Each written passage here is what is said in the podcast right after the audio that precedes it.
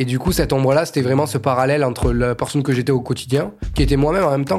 J'avais ni dans l'un ou dans l'autre l'impression de me travestir, mais en tout cas, c'était deux facettes de moi. Et du coup, j'aimais ce, dédoublement-là. Et puis l'ombre, c'est aussi euh, cette personne qui te trahira jamais, qui sera toujours avec toi, toujours liée.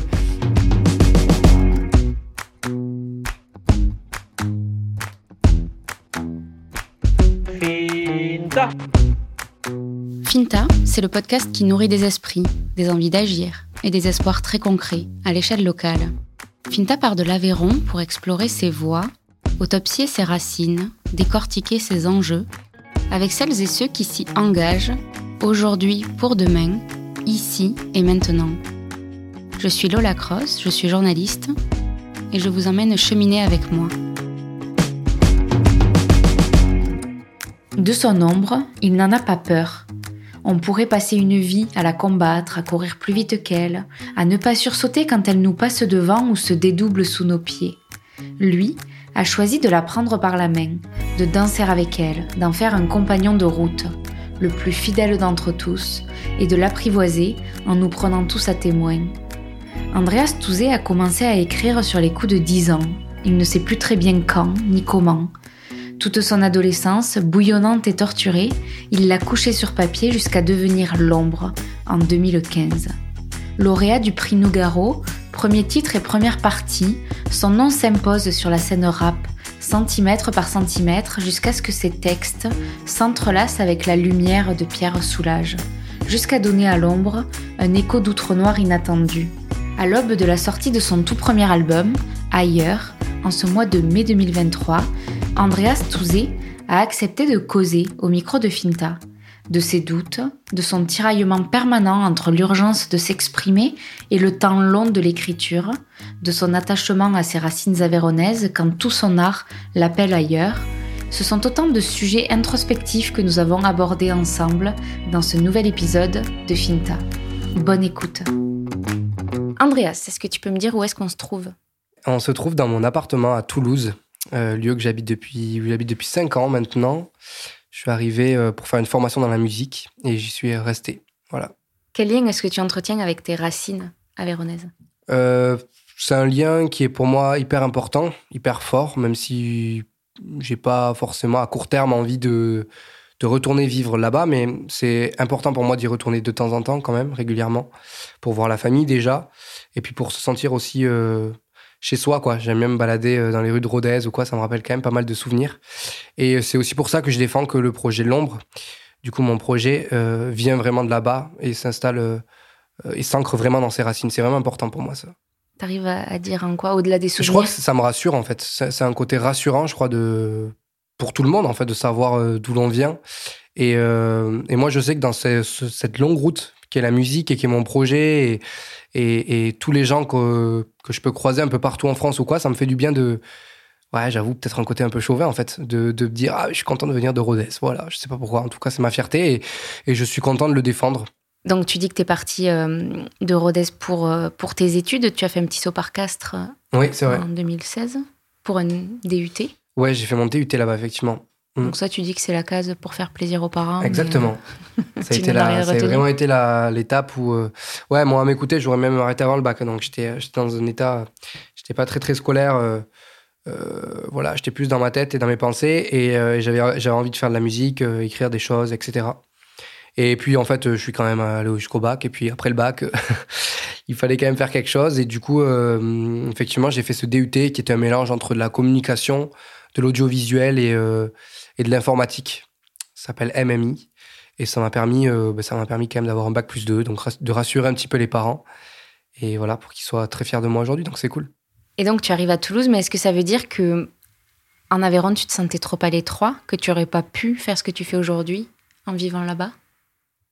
Je pense que oui, ça aurait été compliqué. En Aveyron, et on le sait, c'est souvent, on est souvent quand même euh, on peut se sentir vite à l'étroit quand même entre les personnes qu'on croise, euh, euh, les lieux où on va, c'est souvent assez répétitif. Et moi, j'avais besoin aussi effectivement de, quelque chose d'un peu plus grand et puis l'accès aussi à Paris finalement. J'avais pas envie de d'être directement dans Paris, euh, mais le fait d'être à Toulouse, c'est quand même on, croise des gens de Paris qui viennent, qui repartent. Il y a quand même du passage. Il y a une espèce de de vie quand même. Il y a, vraiment dans ces, dans ces villes-là, hein, Bordeaux, Lyon, tout ça, c'est quand même des, des, villes qui vivent dans l'art quand même.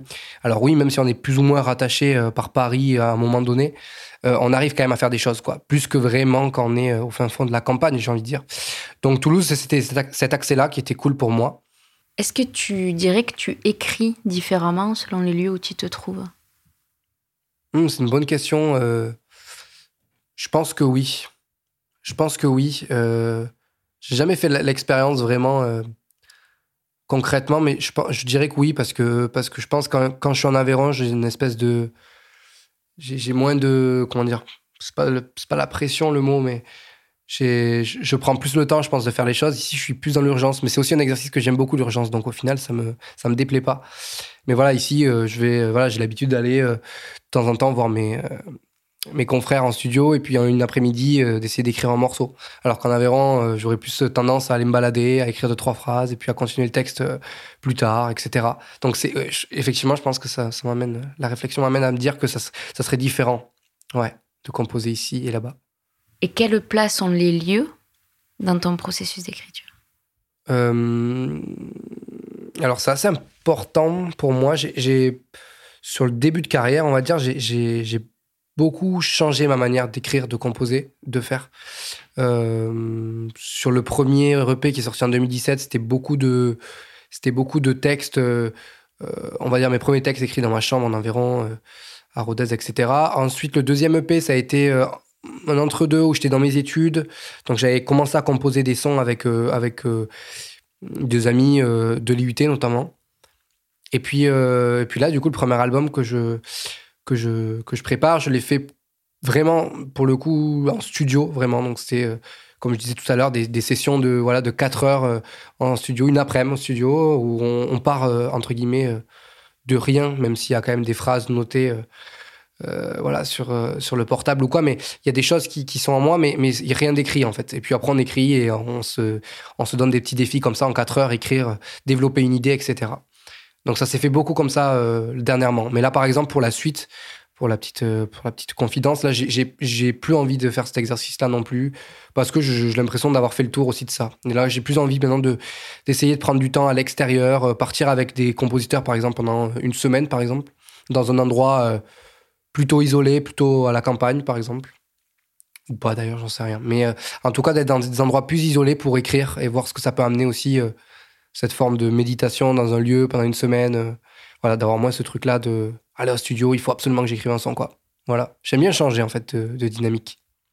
Mais juste avant d'arriver euh, sur ton album, euh, justement, je voulais t'en parler de tes habitudes d'écriture. Donc, tu dis que tu aimes changer, mais est-ce qu'il y a quand même quelque chose, un détail dont tu as besoin? Est-ce que tu as besoin d'écrire le matin, le soir? Est-ce que non, en, vérité, j'ai pas tant de d'habitudes comme ça. non, vraiment pas. Pareil, ça, ça, correspond vraiment à des, à des périodes. Il y a des périodes, je te dirais le matin, d'autres le soir, d'autres la nuit ce qui est sûr, c'est que j'ai souvent besoin euh, soit d'être avec le compositeur, donc la personne qui est en train de vraiment de faire la musique avec moi, ou j'ai vraiment l'impression de d'être dans un truc de création avec lui, soit vraiment d'être isolé. quoi. J'ai du mal à être avec des gens ou autour. Euh, voilà. Par exemple, là, j'habite avec ma copine, j'ai du mal à écrire quand elle est là, ou j'ai vraiment besoin d'avoir une bulle comme ça, euh, isolée. ouais, de me sentir vraiment isolé dans un truc. Parce que c'est une espèce de. C'est une pudeur aussi, hein, clairement, concrètement. C'est ça. Elle est intéressante, cette notion de pudeur. Ouais, c'est vrai tu sais que tes, textes ont vocation derrière à, être complètement publics. Ouais. Et à même à les incarner sur scène. Ouais, mais c'est vrai, c'est vrai. Mais le, je, je, pense pas être le seul euh, qui, qui, seul artiste qui dit ça, mais je, pense que moi, personnellement, le, moment le plus compliqué pour moi, c'est vraiment le moment de l'écriture, quoi. C'est comme un accouchement, quoi. C'est pas forcément euh, le moment le plus agréable sur le, sur le moment, et puis après, on est trop content de ça, et puis on le traîne, et puis on l'arrange, et puis on, en fait quelque chose de beau, on essaie en tout cas. Mais, euh, mais, euh, mais à la création, au moment de vraiment où ça doit sortir, c'est pas forcément toujours agréable, quoi. Et clairement, c'est quelque chose euh, qui est vrai chez moi. Et même qui est des fois un peu. autant, c'est marrant parce que dans des périodes, ça m'a fait vraiment du bien, dans les périodes de ma vie. Et dans des périodes maintenant où je, me sens plus clair dans mes bottes, où je sais où je vais, c'est maintenant des moments plus, un peu plus en ouais, c'est anxiogène un peu pour moi, quoi. Même de me dire, ah ouais, putain, là, il faut que j'écrive, il va falloir que j'écrive, il va falloir que j'ai des nouveaux morceaux quand même, des nouvelles choses qui arrivent. Là, par exemple, ça fait, euh, ça fait quelques mois maintenant que j'ai que j'ai plus écrit. Alors, je trahis ma parole parce que je suis allé en studio il y a une semaine, mais avant ça, ça faisait ouais, quasi un an que j'avais vraiment rien écrit. par peur de, du syndrome de la feuille blanche, par peur de ne plus être au niveau des morceaux que j'ai aimé faire, etc. d'être d'être moins sincère. Enfin voilà. Mais, mais en même temps, ça fait partie de, du parcours et, et c'est quand même intéressant. Et en fait, on, Dieu merci, on retombe à peu près tout le temps sur nos pattes. On est quand même à peu près toujours content d'une phrase ou de choses qui, qui, sont faites même dans des périodes de, de troubles, quoi. Mais concrètement, comment les sujets, les thèmes de tes chansons, ils s'imposent à toi? Euh, à, la base, c'était très, très, très instinctif, mais vraiment très instinctif. Euh, c'était des, des, morceaux qui sont nés euh, voilà, quand, mes parents ont divorcé, des choses qui ont été vraiment ancrées en moi, j'avais vraiment juste à, prendre un stylo et à voir ce qui sortait. quoi. C'était très instinctif. Maintenant, plus j'ai écrit de morceaux, forcément, plus ben, les sujets qui sont instinctifs chez moi ont été écrits ont été faits, ont été produits. J'ai pas du tout envie de faire la même chose sur euh, tout au long de ma carrière ou, euh, ou, tout au long de mes morceaux. Donc j'ai forcément on s'impose d'autres choses. Donc maintenant, ben, je m'impose plus de thèmes qu'avant, des thèmes à aborder. Euh, donc il y a un côté moins instinctif et en même temps, c'est aussi, je pense que je crains le plus, c'est que j'ai pas envie de perdre cette notion-là non plus, parce que pour moi, elle est essentielle dans le ben, dans ce qu'est l'ombre aujourd'hui en fait. C'est un projet qui ouais, qui a toujours été euh, plus proche de moi, quoi. Et je pense que c'est ce qui marche aussi en live, etc. C'est, il n'y a pas de, il y a pas de, y a rien qui trahit ça, quoi. C'est vraiment un truc très direct, quoi, très frontal. Et c'est ce que j'aime, et c'est ce que j'aimerais garder le plus longtemps possible, quoi. C'est aussi pour ça que je m'impose pas une, une régularité de devoir écrire, par exemple, tous les jours ou quoi. J'ai vraiment envie de garder cette chose-là de spontanéité, quoi. Mais quand tu dis il y a des thèmes qu'il faut que j'aborde, ça veut dire quoi? C'est des, des thèmes qui t'ont traversé, des, des réflexions, c'est des thèmes qui sont dans la société, euh, dans les discussions que tu as avec tes amis, par exemple, et, et que tu dois transformer? C'est quoi? Euh, ben à la base, ouais, c'était des. À la base, c'était vraiment ça. Je me disais vraiment ça, il faut absolument que je l'aborde. Et ça, pour le coup, c'était vraiment des espèces de remèdes personnels, euh, d'essayer de peser le pour et le contre des situations de vie pas forcément faciles, que ce soit familiales ou avec des potes ou des questions qu'on se pose tous, en fait. Et puis, euh, puis aujourd'hui, c'est devenu ouais, quelque chose de. Euh, oui, c'est des thèmes qui sont reliés à la société, qui sont reliés à. Mais encore une fois, j'essaie de toujours lier ça avec quelque chose de, euh, de visuel ou, quelque chose que je ressens vraiment, quoi. Quelque chose qui est ancré en moi, pas quelque chose. Euh, j'ai pas envie de faire une chanson.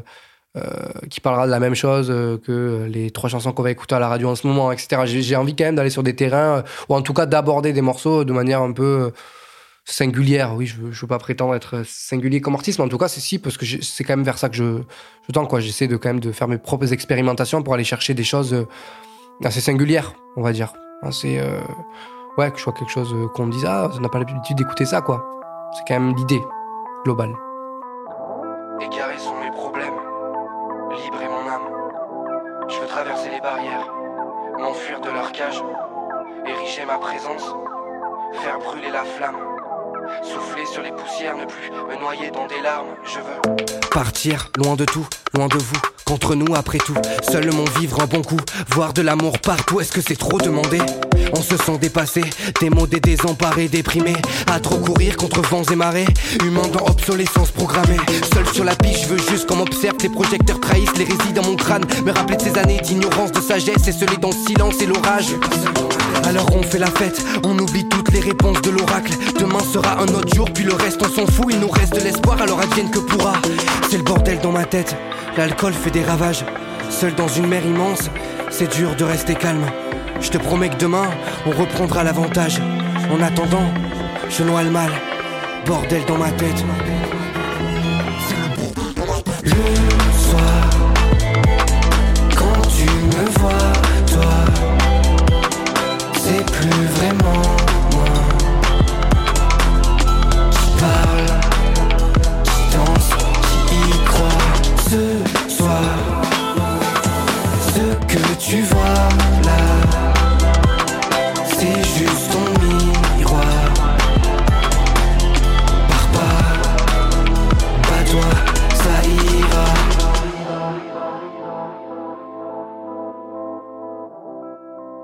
là, si on se rencontre euh, aujourd'hui, c'est parce que tu es sur le point de sortir ton premier album. On connaît déjà le premier titre, mmh. Fête, que tu as, que tu as sorti. Euh, cet album, il vient après deux EP, donc Au Trouble en 2017, cinq titres, et La Lumière du Noir en 2020, six titres. Euh, tu dis que tu récoltes aujourd'hui ce que tu as semé, centimètre par centimètre, depuis des années, depuis que tu écris des chansons dans ta chambre d'ado. chaque centimètre qui te rapproche de ton rêve de gosse. Mmh. Et c'est quoi ce rêve de gosse? Bah, Ce rêve de gosse, c'est c'est le rêve de. J'ai envie de dire d'être entendu un petit peu. Il y a une notion comme ça de. moi, quand j'étais petit, voilà, je dansais dans mon salon. je, chantais des chansons, je faisais des reprises, et voilà, il y avait trois personnes, quoi. Il y avait mes parents, c'est tout. Et j'avais ce rêve euh, ben, que dans ce salon, il y ait euh, une salle remplie avec des gens qui se sentent concernés par ta musique, par tes propos, parce que tu as envie de mettre en avant. Donc c'est ça ce rêve, euh, le rêve le plus profond, effectivement, c'est d'essayer d'acquérir un public un peu partout en France et d'essayer de pouvoir faire ouais, une tournée comme ça où, où des gens se ressentent dans, dans ces mots-là, dans, dans ces titres, en fait, tout simplement. C'est ça le rêve, le rêve que je porte. Donc c'est pas d'être connu, c'est d'être entendu. Ouais, exactement. C'est vraiment ça. Pour le coup, c'est pas. Euh, pour moi, c'est pas une fin en soi d'être euh, d'être célèbre. Euh. Je recherche pas forcément la célébrité. C'est pas. Enfin, c'est pas dans le sens d'être célèbre que je recherche ça. C'est plus dans le effectivement dans ce sens-là d'être entendu et de, sentir que que ce que j'ai vécu, ce que je vis, ce que je ressens, ça peut concerner d'autres personnes et en fait qu'on se dise à la fin, putain, mais en fait, on est tous pareils on a tous eu envie de ça. Moi, j'ai grandi avec ça. J'ai grandi avec notamment un groupe qui s'appelle Fauve. Et pour moi, c'était exactement ça. Ça arrive dans une période de ma vie où j'avais exactement besoin d'entendre ce qu'il disait. Et ça m'a tellement euh, fait du bien, en fait, clairement, que, euh, que c'est un peu la même idée que j'essaie d'entrevoir avec l'ombre, d'avoir un projet comme ça qui puisse parler, où les gens euh, peuvent se dire à la sortie d'une écoute Putain, mais en fait, c'est exactement ce que je ressens aussi. Ça fait plaisir de l'entendre, de, se sentir moins seul et d'avoir cet aspect-là, quoi. C'est ça le but ultime. Dans la musique, il y a la poignée de, ceux qui sont en haut de l'affiche, vraiment euh, ceux qui brillent, euh, qu'on entend euh, sur toutes les radios, toutes les télés. Puis il y a, tous ceux qui cravachent dans l'ombre. Je l'avais pas écrit celle-là, mais sont Ça arrive souvent. et, toi, tu fais peut-être partie de cela. il faut quand même de la persévérance pour arriver à se dire que oui, j'ai quelque chose à dire et oui, ma place, je la mhm. prendrai. Qu'est-ce qui te fait tenir, toi? Ouais, c'est vrai. C'est vrai que c'est, c'est vrai que c'est une longue route et ça, je l'emploie souvent. D'ailleurs, dans l'album, il y a j'aborde souvent cette notion-là de route, notamment dans le dernier morceau, euh, qui est euh, ouais, qui, qui, qui, qui explique c'est c'est comme un peu une contemplation d'une route avec des virages, des hauts, des bas, des immensités, puis qui redevient très euh, très fermé avec des forêts, etc. Donc tout ce truc-là de d'avoir différents différents angles de vue sur sur sur la route, sur ce qui se passe, parce que c'est ça, c'est ça l'histoire de nos vies aussi. Et effectivement, ce projet-là, je le bâtis pierre après pierre, euh, centimètre par centimètre, euh, kilomètre après kilomètre, parce que euh, parce que c'est un chemin aussi que j'ai voulu choisir, parce que c'était important pour moi de, de mettre en avant le fond plus que la forme et plus que être être encore une fois on en revient à la question d'être connu ou de vouloir être entendu. C'est ça le, le moi le but ultime il est là en fait. Donc il n'est pas forcément dans la dans la vitesse et dans demain je dois passer à la radio, euh, je dois faire du chiffre. Je, ne sais pas du tout ça le, le, comment dire le la conclusion, la morale du, du, projet quoi. C'est plus un travail de fond où j'ai envie de ouais j'ai envie d'être entendu mais dans une notion euh, saine j'ai envie de dire aussi hors business ou quoi. Même si forcément quand on commence à, à, se professionnaliser etc on rentre finalement dans du business et c'est normal. J'ai pas du tout de, de, de mal à l'aborder ça mais en tout cas il y a une notion quand même de ouais, de, je sais pas, de vie, de réel, quoi, qui est important pour moi de, de garder, de mettre en avant, quoi. Tu as envie aujourd'hui? Ouais, j'ai envie. Hum, ça fait ça fait quatre ans déjà que j'ai réussi que je réussis à en vivre et c'est pour moi une grande fierté en vrai de pouvoir être intermittent du spectacle. Parce que c'est déjà il n'y a pas beaucoup de pays en vrai qui ont cette cette chose là donc moi c'est quelque chose dont je suis très fier quand même. Euh, et puis euh, puis ouais de pouvoir se lever chaque matin en en se disant ben voilà, je, je vis pour, euh, pour mon projet depuis 4 ans, pour, euh, pour ma petite entreprise, comme dirait l'autre. et c'est et c'est c'est assez fou de, de, se dire ça et, et ouais moi je, je, me sens assez, assez, chanceux en vérité. Tu parles de ce travail de fond, mais on ressent quand même un peu une urgence. Mmh. Ouais, c'est vrai. En, en toi, est-ce que ça veut dire que que ce que tu as aujourd'hui, c'est ça peut être éphémère? Oui, mais c'est marrant parce que du coup, on en revient à, un côté paradoxal. Et il y a beaucoup de paradoxes dans ce projet, je m'en suis rendu compte. Et euh, au fil du temps, et c'est quelque chose du coup qui me nourrit encore plus, qui me donne encore plus envie d'explorer des choses. Mais déjà, rien que le fait de s'appeler l'ombre, alors qu'en fait, l'idée, c'est toujours d'aller chercher la lumière et l'espoir. ces choses un peu bateau, mais qui pour moi sont, sont synonymes aussi d'équilibre en fait à trouver. Et, et, du coup, effectivement, il y a ce côté aussi dans l'urgence, effectivement. Mais moi, je m'interdis pas trop en vrai de, rêver d'ailleurs et du coup et d'autre part, dans le sens où si dans cinq ans je dois plus faire de la musique et je dois faire un autre métier, je le ferai. j'ai vraiment pas de, mal à penser comme ça mais plus à être euh, sincère avec euh, celui que je suis au moment présent, en fait. Je pense que c'est ça le, principal. Donc, euh, effectivement, il y a une certaine urgence que j'ai envie de déclamer. Et qu'en même temps, je prends du temps à, dire, parce que ça, fait trois ans que je prépare mon album quand même. Mais je pense que ça passe par le temps. Je suis quelqu'un de plutôt lent, en vérité. Donc, j'ai besoin de prendre le temps aussi pour savoir si mon chemin est sûr, là. tu as 25 ans aujourd'hui? Oui. Tu écris depuis quand? Tu la dates à quand, euh, cette euh, passion-là? Je pense que j'ai commencé à écrire vers 10 ans, je sais pas exactement. Mais... Et j'ai pas commencé par des chansons, mais plus par des petites histoires. Et euh, en gros, le concept que j'avais, c'était de. j'avais un classeur chez moi et l'idée, c'était de d'écrire une histoire sur un recto verso. Voilà, c'était maximum ça. Et l'idée, c'était d'avoir plein d'histoires dans le classeur, quoi. Donc j'ai commencé à écrire comme ça. Et puis après, mes parents se sont séparés quand j'avais ouais, 11, 12 ans. Et c'est à ce moment-là où, pour le coup, j'ai eu un peu euh, cette envie d'écrire une chanson que j'avais sortie à l'époque sur euh, YouTube. Et à l'époque, c'était, j'avais fait une centaine de vues, c'était fou, quoi. Et du coup, au collège, on m'en parlait, on me disait, putain, mais c'est fou, on s'est pris l'émotion, waouh, mais tu rappes bien, c'est trop cool et tout. Et du coup, je me suis un peu accroché à ce petit truc-là. Euh, parce qu'avant ça, euh, j'avais toujours eu envie d'écrire des chansons, de faire de la musique et tout. Mais en vrai, j'ai, toujours eu un problème de confiance en moi, je pense. Et là, à ce moment-là, il était très profond et, et j'étais dans un truc où, genre, non, j'étais incapable de faire ça, quoi. Du coup, à l'époque, mon rêve, c'était de travailler dans un magasin de musique, de vendre des instruments de musique. Je me rabaissais à, enfin, je me rabaissais. Oui, en fait, dans mon estime, dans ce que je voulais faire, je me rabaissais à, vendre des guitares, alors qu'en fait, c'était pas ça que je voulais, au fond. Mais euh, je m'en sentais pas capable, je pensais pas. Et puis, en fait, cette chanson qui s'appelait Une sale année, elle m'a beaucoup, euh, elle m'a beaucoup aidé à prendre confiance en moi. Et du coup, après, j'ai continué à écrire et, à rien lâcher. Et à être toujours dans l'urgence au final. c'était qui tes modèles à cette époque-là? Je pense que mon modèle premier, c'était mon père, déjà. Parce que mon père, il, a, il, a, il faisait du théâtre. je peux parler au présent encore, même si le, le, le sujet est un peu à l'arrêt, mais il a, il a une une compagnie de théâtre amateur à Rodez qui s'appelle le Théâtre des Anneaux. Et moi, quand j'étais enfant, j'ai beaucoup. Euh, c'était vraiment la période où il faisait beaucoup de choses avec le Théâtre des Anneaux. Et on avait, on partait souvent le week-end euh, un peu partout en France. Il jouait un peu partout en France et on, partait en tournée du coup. Et, euh, et du coup, moi, c'était un truc de fou d'appréhender ça, la scène, les odeurs dans les salles de, de spectacle, tout ça. C'était quelque chose qui était très ancré en moi, très important. Et, euh, et, puis mon père était passionné par. Lui, il faisait du théâtre, mais à côté, il écoutait beaucoup de musique. Euh, on allait voir pas mal de spectacles de danse aussi à Rodez. Donc, euh, donc il était très, très axé sur le spectacle vivant. Du coup, j'ai toujours été passionné par ça. Donc, cette influence-là, la, première, c'est vraiment mon père parce que il y avait des guitares chez moi, parce qu'il y avait mon père qui répétait ses textes, parce que, parce que tout ça. Et puis après, derrière, effectivement, il y a eu, il y a eu, il y a eu la musique. Euh, et à cette période-là, qu'est-ce que j'écoutais beaucoup de rap euh, au début de mon adolescence parce que parce que je crois que ça, avait, ça, ça, ça, ça, rimait bien avec une période où j'avais besoin de, de, cette rage-là qu'il y avait dans les propos. Donc j'écoutais beaucoup des, je sais pas, j'écoutais euh, des artistes comme Kerry James, La Fouine, Diams, beaucoup. Ouais, des artistes comme ça qui étaient vraiment dans ce truc-là de, de choses à dire. ouais, ce côté rap en fait, ce côté beaucoup de mots à la seconde et tout. J'aimais bien moi cette idée-là. Et donc, du coup, j'ai grandi pas mal avec ça, mais en même temps, à la maison, il y avait tellement de musique qui tournait différente que j'ai absolument pas écouté que ça. Donc, j'écoutais beaucoup de choses. Pas que, il n'y a pas que de la musique. Parce qu'après, j'ai fait de la danse, et du coup, il y a aussi de la danse qui m'a inspiré. Voilà, je parle beaucoup. T'as arrêté la danse? Ouais, j'ai arrêté la danse. J'ai fait trois ans de danse en tout, à Rodez. C'était dans les périodes lycée. Et euh, ça a été très formateur pour moi, notamment au niveau scénique en vérité.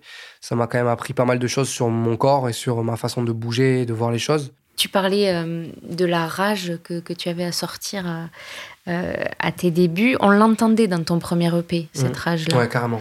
On sentait ton besoin de ah t'exprimer. Et, euh, et, aujourd'hui, tu es plutôt dans l'introspection, tu parais plus serein. C'est la sagesse de l'âge? Ouais, il y a un peu de ça. Il y a un peu de ça. Après, il y avait un truc aussi où, effectivement, ce premier EP, moi, il est, il m'est très dur à écouter aujourd'hui parce que c'était des textes qui étaient c'était très jeune pour moi et tout, mais, mais en tout cas, le, la petite chose qui peut encore me toucher en, en écoutant ça, c'est vraiment effectivement cette urgence-là que j'avais à ce moment-là où putain, j'étais dans un truc. Euh, c'était marrant parce que limite, on comprenait même pas ce que je voulais dire, mais j'étais tellement dans ce truc-là qu'en fait, c'était quand même touchant, quoi. J'ai l'impression qu'il y avait vraiment ce truc. Et en live, c'était pareil, quoi. Je me rappelle de pas mal de retours comme ça de gens qui me disaient franchement j'ai pas compris grand chose de ce que tu m'as dit parce que ça part dans tous les sens et tout ça. Mais il y avait tellement ce truc euh, d'urgence on sentait que tu en avais besoin qu'en fait ça touchait tu avais envie d'être euh, d'être là quoi. Et c'est vrai que c'est quelque chose qui m'a beaucoup nourri puis après avec l'âge après avec l'expérience aussi j'ai eu envie de plus poser les choses de garder ce côté spoken word donc euh, de texte quand même qui va vite où il y a beaucoup de beaucoup de mots et tout ça mais d'essayer de le canaliser quand même et d'être dans quelque chose de voilà, de, plus, euh, de plus construit déjà, et puis de plus lisible aussi. Donc tu le dis, ce premier EP, il était difficile presque à écouter aujourd'hui. Ouais, ouais. Ouais, clairement. et donc là, tu as basculé dans le travail depuis trois ans d'un album. Donc mhm. ton premier, c'est un exercice qui est complètement différent quand même, l'album, d'écrire mhm. combien? 12, 13 Ouais, 12 titres. 12 titres, mhm. qui est une cohérence entre eux, une unité, à la fois de la diversité dans les sujets. Euh, qu'est-ce qu'il t'a appris cet exercice bah, Déjà, il y, a eu, y a eu quand même le, du coup, le deuxième EP qui a quand même été, euh, qui a été important dans ce, dans ce passage du premier, du coup, celui qu'on vient de parler, à l'album qui arrive. Le deuxième EP, il a été quand même ultra formateur parce que du coup, j'ai essayé vraiment d'éviter toutes les, toutes les petites sottises que j'avais pu faire sur le premier, euh, des choses forcément de début de carrière où j'avais j'avais 18 ans, j'avais juste j'étais juste moi et ma sincérité et droit devant, aucune notion de musique, aucune notion de d'écriture ou quoi quoi. Donc c'était vraiment euh, très euh, très brut. Et dans dans ce deuxième euh, dans ce, dans ce deuxième EP j'ai rencontré du coup Clément Libre qui a réalisé cette EP et qui a réalisé aussi une grande part de cet album. Et c'est quelqu'un qui m'a beaucoup beaucoup aidé sur ce parcours musical qui m'a aiguillé parce que encore une fois je suis pas musicien et j'avais besoin d'avoir quelqu'un qui qui arrive à par la musique aussi à souligner mon propos. Comme il était hyper dense c'était quand même un sacré objectif quoi. De, de faire en sorte que ça soit lisible que ça soit cohérent tout ça et donc, je le remercierai jamais assez parce que c'est quelqu'un qui m'a fait confiance et, et, grâce à lui, j'ai pu sortir cette, cette, euh, cette EP qui s'appelle La Lumière du Noir et qui qui m'a beaucoup appris, beaucoup apporté et qui, qui me nourrit et qui est, pour le coup, je suis encore très content de le jouer en live, celui-là, donc c'est trop cool et qui m'a emmené à, ensuite du coup vers euh, vers cet album là que je que je m'apprête à sortir. J'ai vraiment été éduqué au disque moi euh, vraiment avec mon père qui écoutait beaucoup de musique, je me rappelle tous les tous les samedis après-midi, on allait euh, samedi matin, j'avais foot et le samedi en début d'après-midi, je partais à la médiathèque de Rodez avec mon père. Et chaque semaine on ramenait 5 CD à la maison ou voilà pendant une semaine on les ponçait du coup, j'ai toujours été dans ce truc de, vraiment de disque, de d'œuvre, vraiment, en sens, sens large du terme, de piste 1 jusqu'à la 12, il se passe quoi à l'intérieur, etc de contemplation tout ça. Donc pour moi, quand on m'a dit allez, on fait l'album ou quoi, j'avais quand même pas mal de pression. Et en même temps, euh, je sentais que voilà, j'avais eu deux EP. Là, il y a quand même sept ans qui sont passés par là, et du coup, je sentais avoir le, je me sentais prêt en fait à faire un album, à vraiment faire ce truc-là, cet exercice-là, et je suis très fier de ça parce que je, c'est un sacré objectif. Euh, euh, pour moi, parce que même après la première phase de, de maquettage, il y avait beaucoup de morceaux qui partaient un peu dans tous les sens. Et l'idée de, de, avec les mains de, sur la réalisation finale, d'essayer de recentrer pour essayer de mêler tout ça au thème de l'ailleurs. De... Mais je suis content du résultat, c'est cool. Quand tu parles de, ton attachement à l'album, vraiment à, son entièreté, mmh. euh, ça m'interpelle parce qu'elle vient d'où cette mode des EP finalement? En fait, les EP, c'est très pratique. Au... Ouais, c'est un côté vraiment pratique. Pour le coup, c'est pas très beau comme terme, mais c'est vrai. Au début de carrière, parce que parce qu'un EP, c'est six titres, donc on n'a pas besoin de. Parce que faire un morceau, ça coûte quand même de l'argent quand on bosse avec des gens, etc. Sauf si on est au fond de sa chambre, mais sinon, ça, coûte de l'argent. Parce que forcément, il faut bosser avec des personnes. Euh, donc, ça coûte de l'argent. Et du coup, le fait de faire un EP, déjà, ça permet d'avoir des frais qui sont. Comme c'est des formats plus réduits, ça permet d'avoir moins de frais par rapport à ça. Et puis aussi, de, du coup, les frais qu'on a. Euh, plus les mettre sur ces six titres-là et faire en sorte que ces six titres soient béton plutôt que d'aller chercher 12 titres qui sonnent, qui sonnent un peu euh, par-ci par-là. Et puis il y a aussi ce truc-là où au début d'une carrière, on se cherche beaucoup dans ce qu'on veut faire. Et, euh, le P sert à aussi à. C'est comme une carte de visite, quoi. C'est comme un CV. ça permet de voilà d'envoyer 4, 5, 6 cartouches, vraiment, euh, de savoir où on va. Et, pour un programmateur ou pour. En fait, c'est pas mal. C'est en vrai, c'est pas mal aussi pour le réseau pro au final qu'on fait des EP pour que pour qu'en fait, ils puissent cibler qui, qui tu es, en fait, avant de partir dans des albums où ça peut partir dans tous les sens euh, euh, plus facilement quand on est en début de carrière. Donc, c'est surtout pour ça qu'on fait des EP. Je crois. Après, en soi, il n'y a pas de règle. Hein. Il y a plein de gens qui, qui sortent des albums et qui, derrière, refont des EP euh, parce qu'ils ont des thèmes plus précis qu'ils veulent aborder en trois chansons. Enfin, en vrai, on fait ce qu'on veut, quoi. Donc. Et si on conclut un peu sur ton album, qu'est-ce que tu racontes dans celui-là alors? Ben, du coup, cet album, du coup, il s'appelle Ailleurs et je l'ai. Il y a pas mal de rapports euh, au temps qui passe, euh, d'interrogations par rapport au passé, nostalgie de l'enfance, par rapport aussi à la vie de tous les jours, des thèmes. je suis quand même très observateur et j'aime beaucoup ça. Et du coup, je fais pas mal référence à des choses que je vois, des choses que je, dont je me rends compte aussi avec le temps. Donc ouais, il est lié à pas mal de, à pas mal de choses comme ça, ouais. Et puis ce, ce, truc-là du repère aussi. J'aime beaucoup euh, l'idée de se dire qu'on a tous en fait finalement nos repères, que ce soit dans un, je sais pas moi, dans une référence, dans un film, ou que ce soit dans un, dans un souvenir d'enfance, ou que ce soit, euh, je sais pas moi, sur, euh, sur une autre planète, ou je sais pas, on a, on tous un repère comme ça qui fait que on peut se projeter et se sentir bien. Et, et voilà, moi j'ai un, un titre dans cet album qui s'appelle Mon étoile et qui parle de de cette étoile qu'on peut apercevoir et que, que je m'approprie, et ce repère-là avec l'au-delà, etc. Et c'est aussi ça qui a nourri pas mal la réflexion autour de l'ailleurs et du fait de bah, d'avoir finalement des racines un peu partout. Voilà. Mais j'en reviens au truc de racines parce que c'est important. Et euh, c'est aussi Rodez qui m'a évoqué ce titre-là d'album, clairement, et ce thème.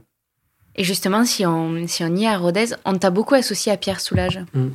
Euh, parce que euh, euh, tu as décollé au moment de son centenaire, mm. puis de son décès. Finalement, vous suivez deux chemins en parallèle et on, vous a presque mélangé à un moment.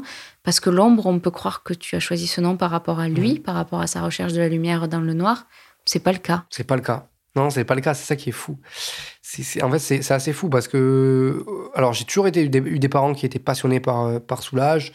Euh, par son art déjà, et puis en plus parce qu'il venait de notre ville. Donc forcément, quand il y a eu euh, le musée qui s'est créé, etc., ça fait forcément beaucoup de, beaucoup de bruit. Mais, euh, mais, mais, mais non, c'était complètement. c'était pas du tout en moi à ce moment-là. La seule chose qui a été qui est sûre, c'est qu'à un moment donné, j'ai eu envie de faire un morceau sur sur Pierre Soulages parce que, effectivement, au début de ma carrière, j'ai beaucoup joué en Aveyron et beaucoup de personnes venaient me voir en me disant Mais c'est fou parce qu'en fait, on dirait vraiment que ce que tu fais, c'est du soulage en musique, quoi. C'est ça qui est dingue et tout. Et à force qu'on me le dise, je me, suis quand même un peu penché sur, sur le truc. Je me suis dit C'est vrai que c'est marrant. En fait, c'est la même philosophie euh, euh, par deux arts différents, mais c'est vraiment la même chose. Et du coup, ben, j'en conclus que je pense que c'était une, ça, devait être, voilà, ça devait être une, inspiration un peu euh, euh, involontaire, mais c'était sur les murs. Il y avait des, reproductions d'œuvres chez moi, il y avait des livres qui traînaient, il y avait toujours des choses comme ça. Donc je pense que ça a fait partie finalement d'une influence, mais vraiment involontaire. quoi. n'ai pas du tout euh, voulu euh, faire quoi que ce soit. Et effectivement, il y a eu des routes après qui se sont mis en commun avec ce titre-là, La Lumière du Noir, que j'ai créé. J'avais en tête de le faire depuis longtemps. Puis il y a eu un appel à projet à Rodez aussi pour, le, pour pouvoir le créer, le pousser jusqu'au bout. Et donc voilà, j'ai mêlé euh, sa voix que j'ai retrouvée dans certaines interviews à, à, à, des couplets que j'ai écrits pour souligner son propos, ses propos. Et, euh, et du coup, ce morceau-là, à la base, ne devait même pas être dans l'EP. Et au final, a été dans l'EP, a carrément porté le nom de l'EP, ça a carrément été le titre éponyme. Et du coup, euh, c'est vrai que toute la promo après autour de cet EP a été portée sur ce titre-là et du coup sur la référence à Soulage, etc. Donc j'en suis venu à dire qu'en fait l'EP a été un hommage à Pierre Soulage, alors qu'en soi c'est plus ce morceau-là qu'il était vraiment quoi. Et tu as joué plusieurs fois au musée Soulage. Ouais. Tu as eu l'occasion d'y revenir. Ouais. En fait, j'ai eu la chance, euh, j'ai eu la chance effectivement de tourner une live session du coup au sein du musée en 2021. Euh, donc quand on m'a ouvert les portes du musée euh, avec Ulysse Maison d'Artistes, mon label, l'idée ça a été de quand même de créer quelque chose d'assez, on va dire d'assez singulier aussi. On voulait pas juste faire une live session des morceaux, bah, t'es méchant, qu'on pouvait entendre sur sur l'EP, mais plus d'essayer de les réinterroger, les morceaux, etc. Comme je l'avais fait finalement avec le morceau La Lumière du Noir. Du coup, on a, on a dit on va, on va jouer les morceaux de l'EP en essayant de, euh, euh, de les réinterpréter avec, euh, avec d'autres personnes, etc. Donc c'est pour ça que dans ce live entre les toiles qu'on peut retrouver sur YouTube, ben, il y a deux morceaux de l'EP que je joue avec le Quatuor de Bussy, notamment, un célèbre quatuor à cordes, un morceau que je joue avec les beatboxers Berry Wham, euh, et puis un, autre morceau qu'on a fait dans une version un peu acoustique avec mon guitariste. voilà, j'ai essayé de réinterroger le propos. Et du coup, suite à, cette live session-là, on a, on, a, on a essayé de fidéliser aussi le contact avec le musée, avec Soulage, et avec les gens qui travaillent dans ce musée-là, parce qu'ils ont, ils ont adoré aussi suivre cette aventure-là. Puis pour moi, ça m'était très cher, parce que j'ai aussi bossé dans ce, dans ce musée euh, en tant que job étudiant euh, un été. Enfin, c'est quelque chose qui, qui, était quand même en moi aussi. Et du coup, effectivement, j'ai fait deux concerts euh, par la suite. Du coup, un en fin 2021 et un là euh, en 2022, le jour d'ailleurs de la mort du, mm. de du peintre. Ça a été fort, c'était fort et je suis très content de là, ce lien qui a pu être fait au fil du temps et assez naturellement finalement. Et ton ombre à toi, l'ombre, elle vient d'où alors? Ben, Elle vient de. En premier, elle vient de, de, de, de cette personne-là qui, qui avait un côté un peu, euh, comment dire, un peu, un peu solo dans sa tête, euh, dans sa jeunesse où j'étais euh, j'étais un garçon qui était qui avait plein de potes à l'école et tout. Mais pour le coup quand je quand je rentrais à la maison j'étais quelqu'un de plutôt différent plutôt introverti plutôt dans ma tête. J'avais des potes imaginaires j'avais je faisais des, des, spectacles dans le salon encore une fois. J'avais l'impression d'être devant des zéniths complets. Enfin j'avais vraiment ce truc là de ouais d'enfant rêveur à mort quoi et et du coup cette ombre là c'était vraiment ce parallèle entre la personne que j'étais au quotidien qui était moi-même en même temps quoi j'avais ni dans l'un ou dans l'autre l'impression de me travestir, mais en tout cas, c'était deux facettes de moi. Et du coup, j'aimais ce, dédoublement-là. Et puis l'ombre, c'est aussi, euh, euh, c'est aussi euh, cette personne qui te trahira jamais, qui sera toujours avec toi, toujours liée. Et ta lumière, à toi, tu la trouves où? Ben, je la trouve, je la trouve, je la trouve dans la musique déjà, sur scène beaucoup. C'est quelque chose qui, qui, du coup, avec le temps, a fait, a fait naître vraiment une passion et, et quelque chose que j'adore vraiment. Voilà, c'est quelque chose qui me fait vraiment euh, être heureux de pouvoir monter sur scène, euh, de pouvoir partager mes textes avec d'autres personnes, euh, échanger avec eux à la fin des concerts, etc. Et puis je la trouve, je la trouve dans le quotidien. Je suis quand même quelqu'un de plutôt heureux en vérité. C'est vrai que des fois les gens ils me connaissent pas, avec les textes que j'ai j'écris, ils se disent waouh ce mec il doit être complètement perché, complètement noir et tout. Alors qu'en soi pas du tout. J'ai aussi je suis quand même ouais je suis quand même vraiment attiré aussi par l'espoir et par par la lumière et tout ça, mais je suis quelqu'un de plutôt sensible aussi, qui se remet beaucoup en question et qui est sans cesse aussi dans des questionnements, dans des choses comme ça. Mais voilà, la lumière, je la trouve dans, dans mon quotidien. En vrai, je suis très heureux. tout va bien. Ça m'amène assez naturellement, Andreas, vers la question que je pose à tous les invités de Finta pour conclure. C'est en quoi est-ce que tu crois? C'est une très bonne question.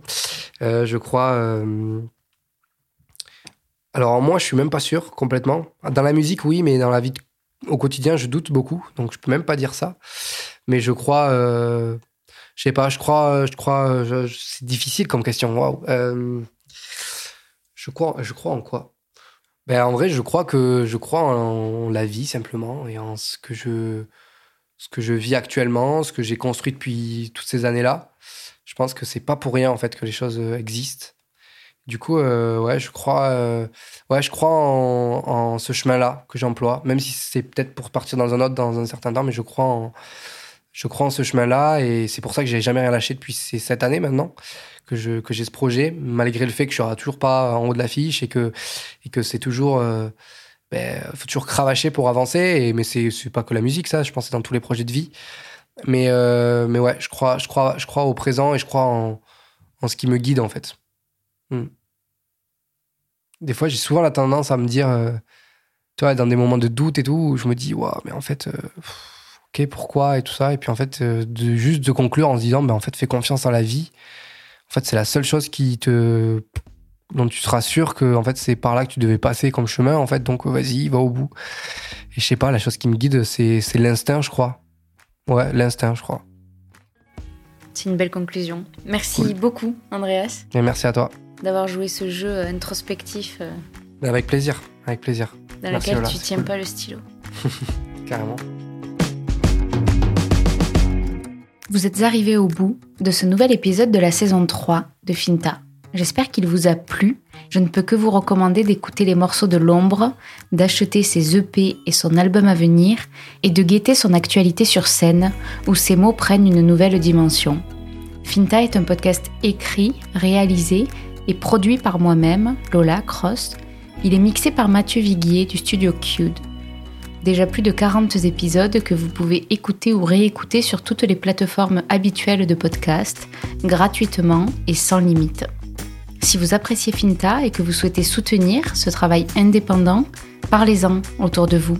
C'est le meilleur soutien que vous puissiez apporter au podcast. Vous pouvez suivre toute son actualité sur www.fintapodcast.fr, sur les réseaux sociaux avec finta.lepodcast et vous abonner à la newsletter pour recevoir les nouveaux épisodes directement dans votre boîte mail. À très bientôt. C'est cette ombre qui me suit du lever jusqu'au coucher du soleil, une ombre discrète mais fidèle qui me lâchera seulement le jour où je m'en irai.